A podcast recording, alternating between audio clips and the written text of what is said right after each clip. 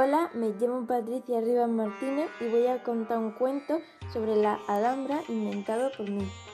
Hace mucho tiempo iba caminando por el Generalife y me encontré paseando a una chica muy bonita. Me acerqué y empezamos a hablar.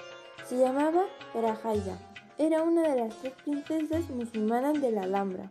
Poco después también llegaron sus dos hermanas, Zaida y Zoraida. Eran muy simpáticas.